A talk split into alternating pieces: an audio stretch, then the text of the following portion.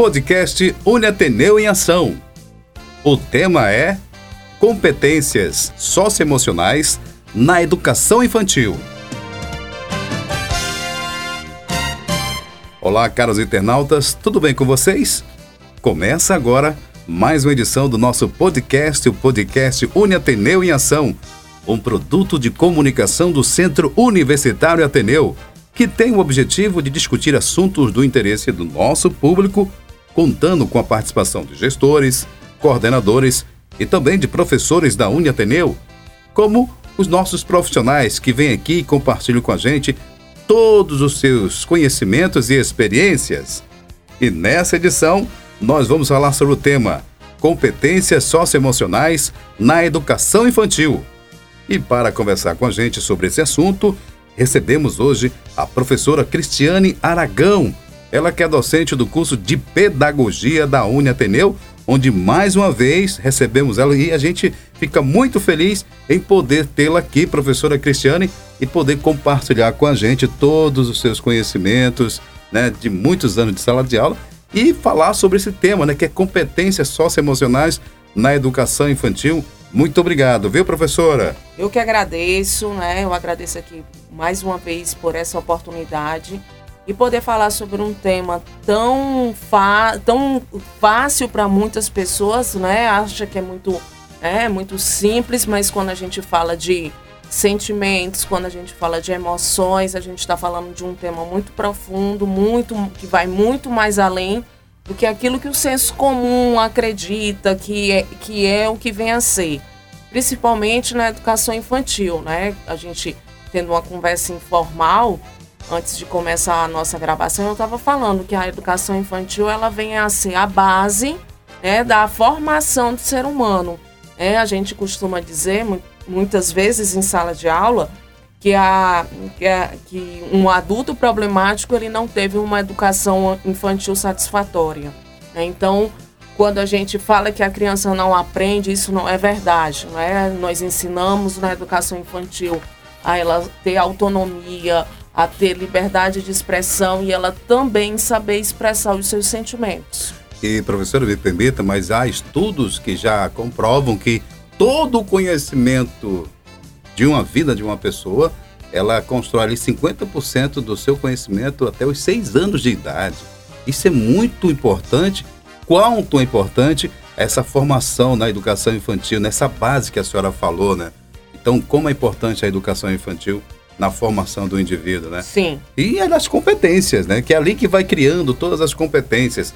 E para falar em competência, a gente já começa é, nosso bate-papo perguntando para a senhora, para a senhora falar para a gente um pouco, né? Quais são as cinco competências apresentadas pela Base Nacional Comum Curricular, a BNCC? Sim, ela fala muito, ela fala muito sobre se você for, for fazer uma leitura bem mais minuciosa, você vai observar que ela enfatiza muito essa questão da, dos sentimentos, das emoções, né?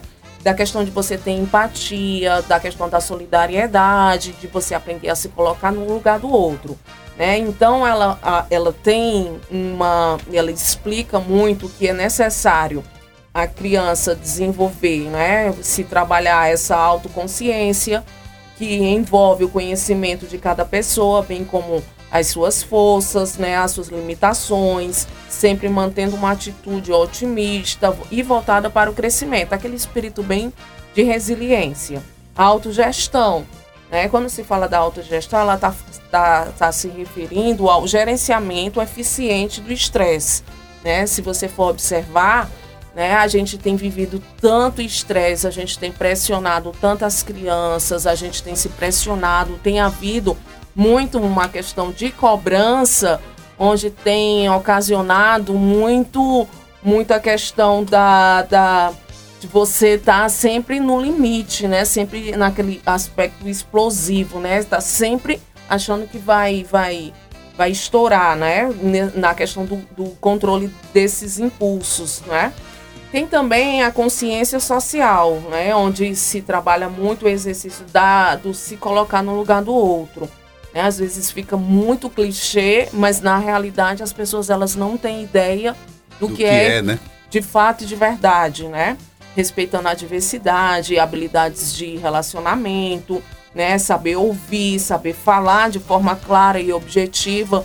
Às vezes não é dado nem à criança a oportunidade dela falar, né? Então já vai é, logo castigando, né? Já vai punindo, porque se trabalha muito em cima da punição. E isso é uma característica da, da nossa ancestralidade, né? Da uhum. nossa formação. Né? A questão de, de, de da, da, de, de não respeitar as diferenças também é muito, muito tocado, né? A, o fato de, de ser menina, ah, a gente vai ficar menina contra menino, ah, a gente não quer brincadeira com determinado fulano porque tem determinadas características. Então tudo isso, né? Tudo isso é muito é muito visto, mas não é muito trabalhado ou quando nem é comentado, né? Se trabalha muito em cima da punição, né? Então é, são esses pontos que que, que, que se trabalha muito junto com a tomada de decisão responsável né? Você saber que se você escolher determinado determinado caminho, né, ali vai ter consequência, né? Trabalhar muito a questão de escolhas, né? A criança, por exemplo, a gente dá muito esse, é, dá sempre essa situação em sala de aula. Ah, você não quer fazer a sua tarefa, se você não quer fa fazer a sua tarefa. Vai ficar para o recreio.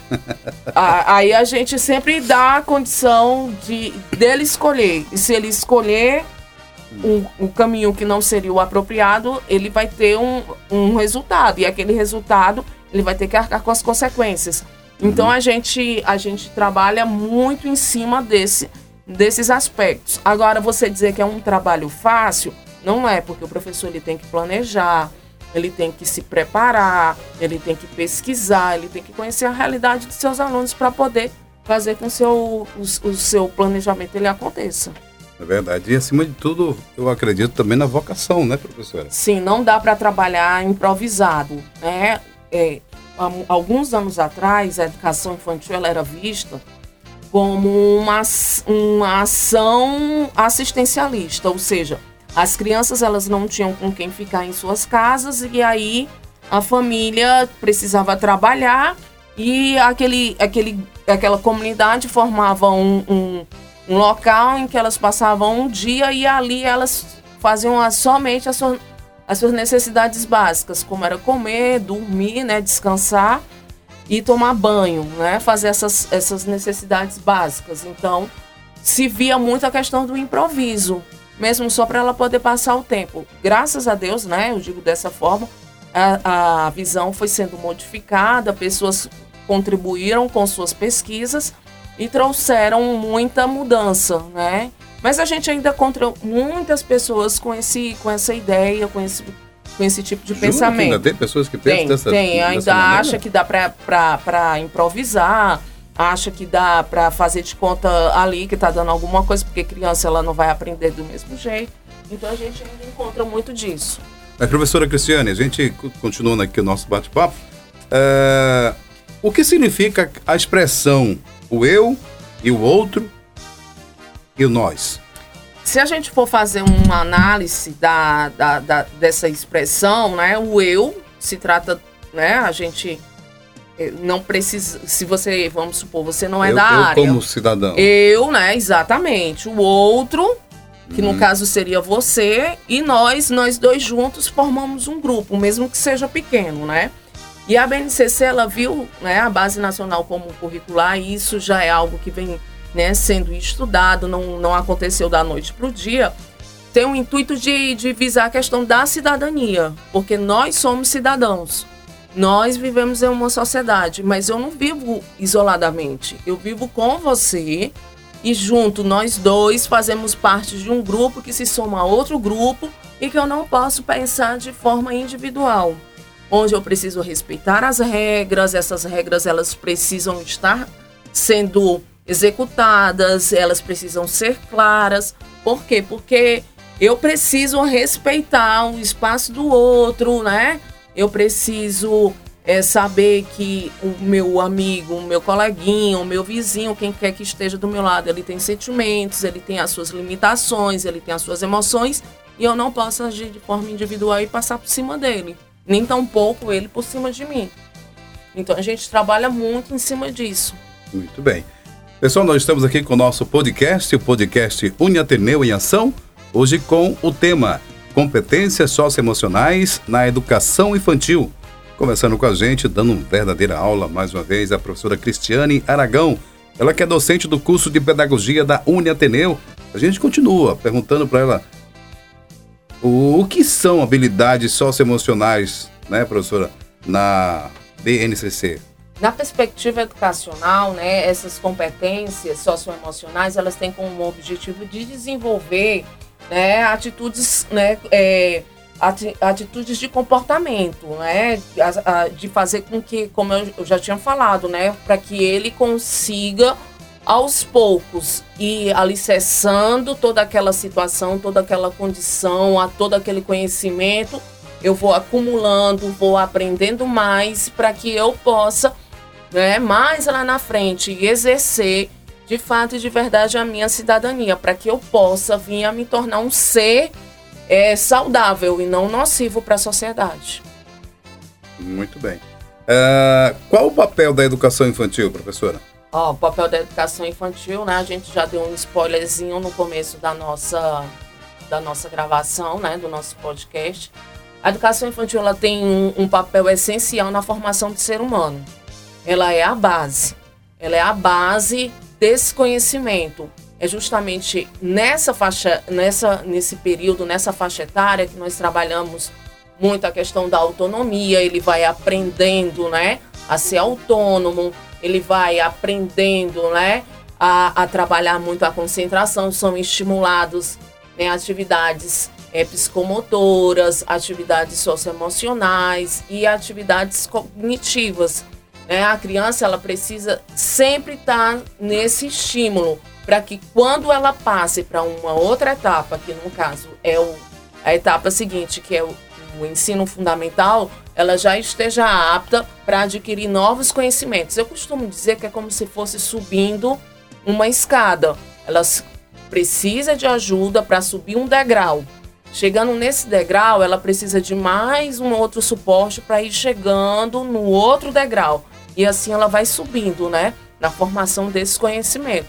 Eu costumo dizer que esse conhecimento só acaba quando a gente morre. É porque a gente vai estar tá sempre aprendendo com sempre o outro. Sempre construção, né? Sempre, sempre, sempre. E o intuito é somar. Uhum. E, professora, como aplicar as competências socioemocionais na educação infantil? Isso é uma, uma pergunta que normalmente os alunos realizam muito dentro de sala de aula.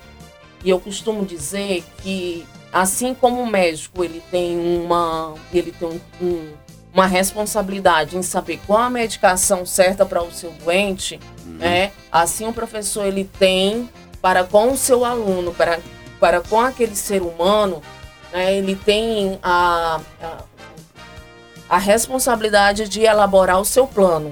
Quando a gente elabora um plano de aula, a gente sabe quais vão ser os recursos que eu vou utilizar dentro de sala de aula, eu sei como é o meu público, porque eu sabendo que público aquele eu vou, ser, eu vou saber as suas necessidades. Então, é uma atividade que está conectada ao fato de ser professor. E quando você, né, se propõe a ser professor da educação infantil, você tem que entender que você cuida e você educa.